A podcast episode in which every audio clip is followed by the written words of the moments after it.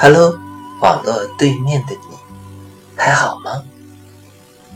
今天是星期二，欢迎收听《愚者聊职场》。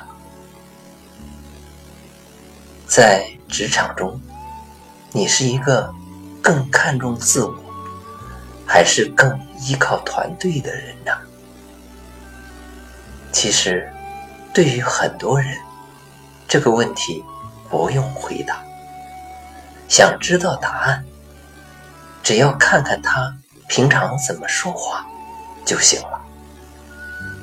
一个更看重自我的人，往往以自我为中心，对自己的能力超级自信。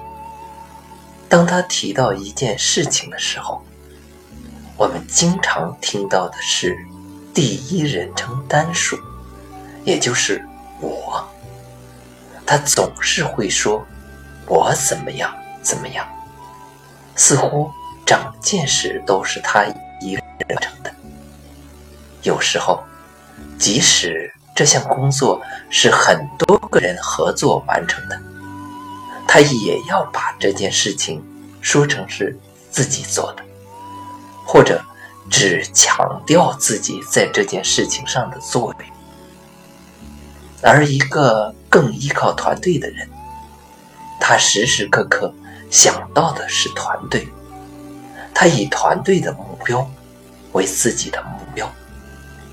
当一个项目、一件工作取得了成功，他知道这是团队的荣耀，客观的看待团队中每一个人的付出和努力，包括自己。在团队中的作用。我有一位同事，就是一个典型的以自我为中心的人。当他讲到工作成绩的时候，可以说眉飞色舞，神采飞扬，一句一个我，仿佛地球离了他转不了似的。